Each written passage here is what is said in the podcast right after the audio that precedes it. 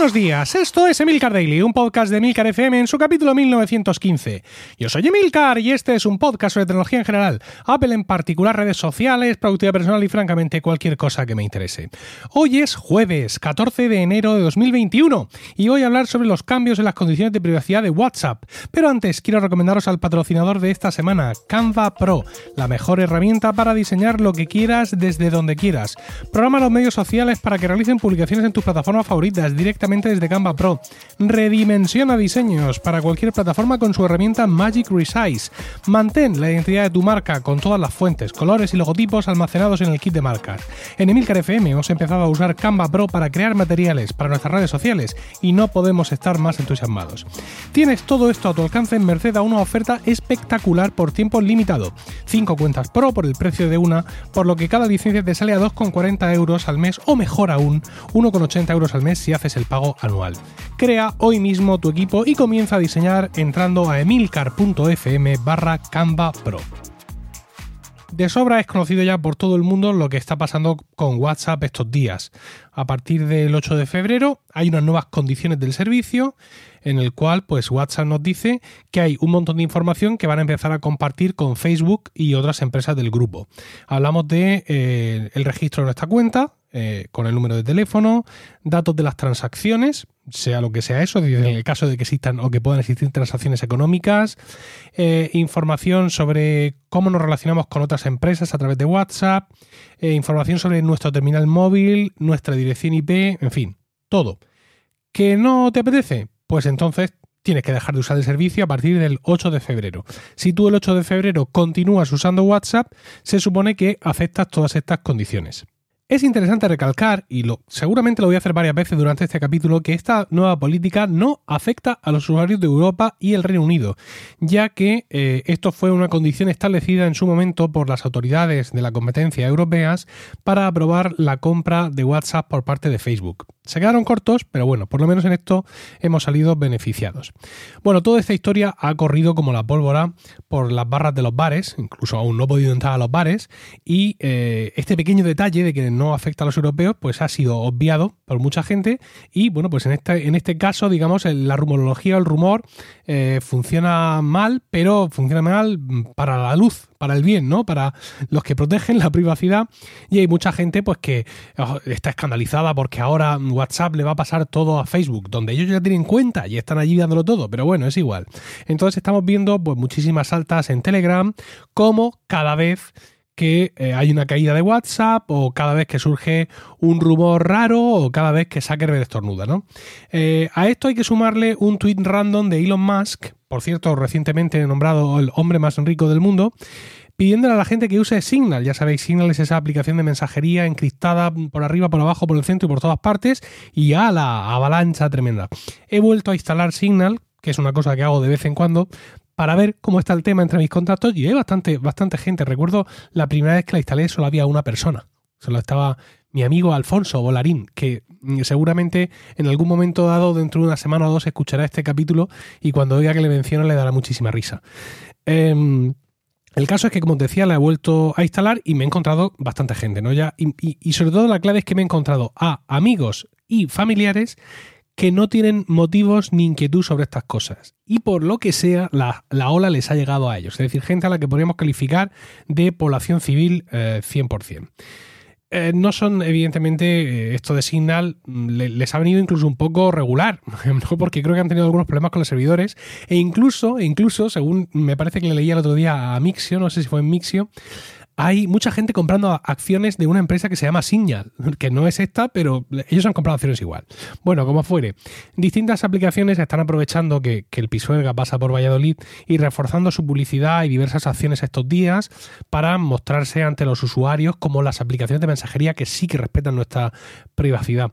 A algunos incluso se les ha ido la mano, ¿no? Porque, por ejemplo, el CEO de Telegram se ha venido arriba con el tema de la privacidad y la libertad y todo esto y ha declarado que tenemos que dejarnos los iPhone, ¿no? ¿Por qué? Pues porque Apple en cualquier momento dice que no le gusta no sé qué aplicación y la quita de la App Store.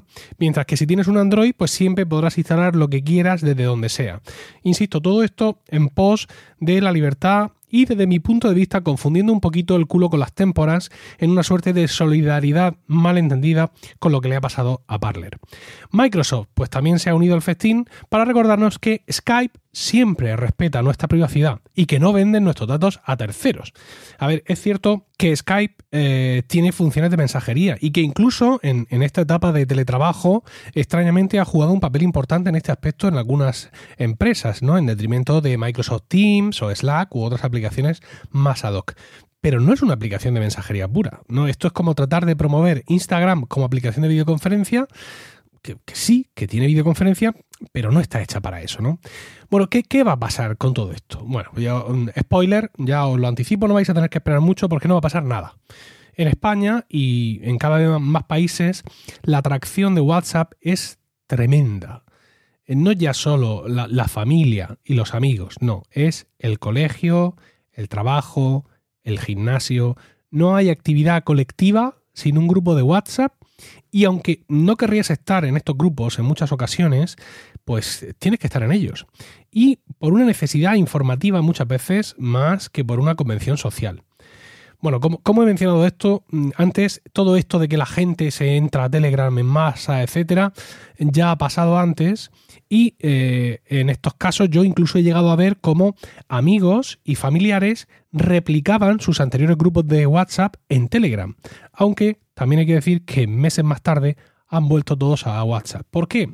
Porque las personas normales, la población civil, los que no son muy tecnológicos, no como nosotros, eh, no tienen instaladas varias aplicaciones para la misma cosa. O sea, eso de entrar a Telegram para una cosa, a WhatsApp para otra, los mensajes para otra, de verdad, eso solo lo hacemos unos cuantos los que estamos peorcitos de lo nuestro. La población civil lo que quiere es una aplicación donde esté todo el mundo y desgraciadamente en WhatsApp pues efectivamente está, está todo el mundo. Pero claro, hay que reconocer que pensábamos lo mismo, hemos pensado lo mismo de muchos servicios que han caído.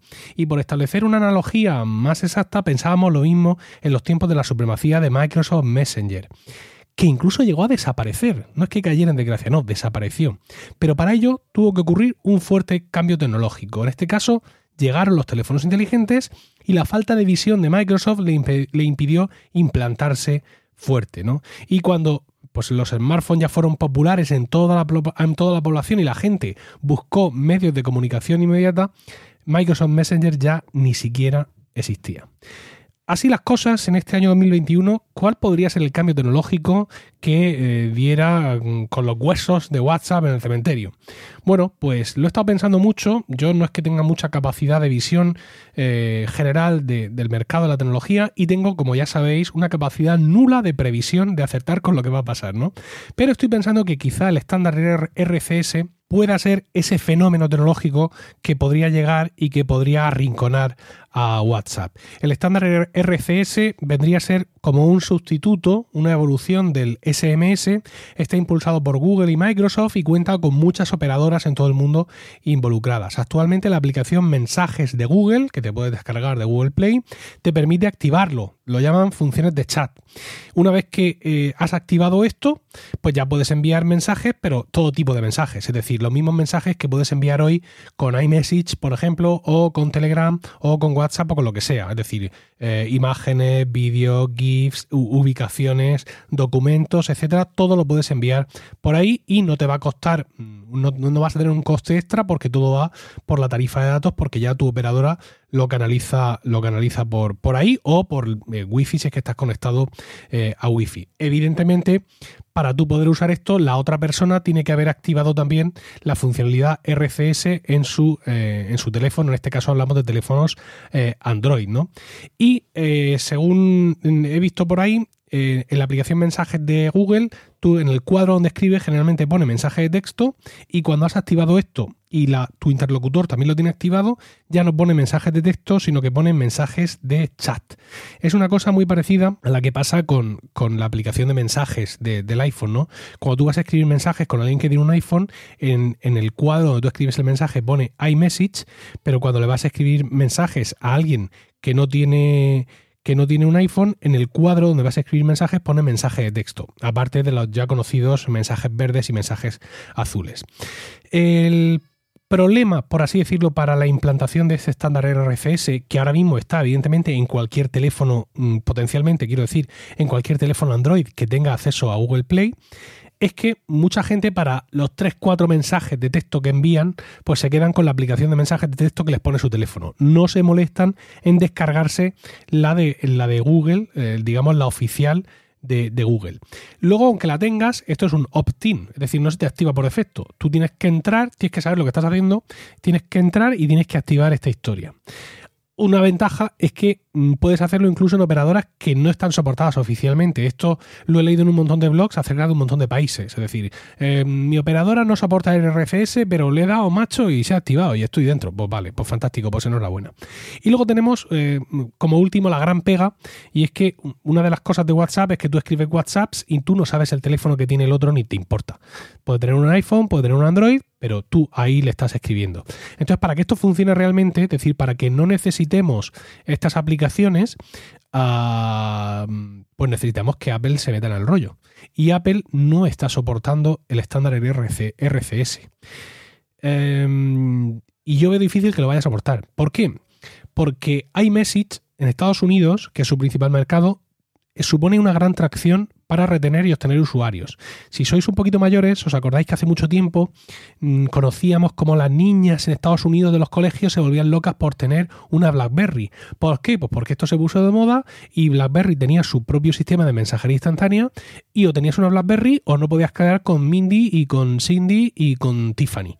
Y bueno, y unos bullings y unas movidas y unas historias. Bueno, pues eso ha vuelto a pasar y es con iMessage, ¿no? Es decir, eh, públicamente notorio, muy conocido, que supone una gran tracción el, que, mm, el tener un iPhone para poder estar en el grupo de iMessage, porque mis amiguitas, mis amiguitos solo se escriben por ahí porque son unas prendas y así son y se divierten de esa forma. Bueno, el caso es que, insisto, esto supone una gran tracción para mm, obtener nuevos usuarios de iPhone y retener a los que ya existen y no parece que Apple vaya a decaer.